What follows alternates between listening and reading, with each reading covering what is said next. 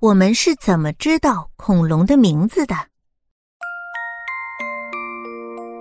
暴龙、万龙、南方巨兽龙、复制龙、角龙，这些名字是不是很奇怪呢？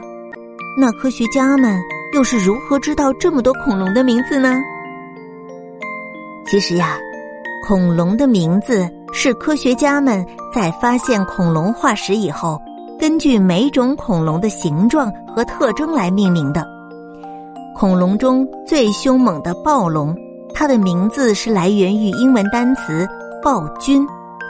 那三角龙的名字呢，是源于希腊语，原指三只脚。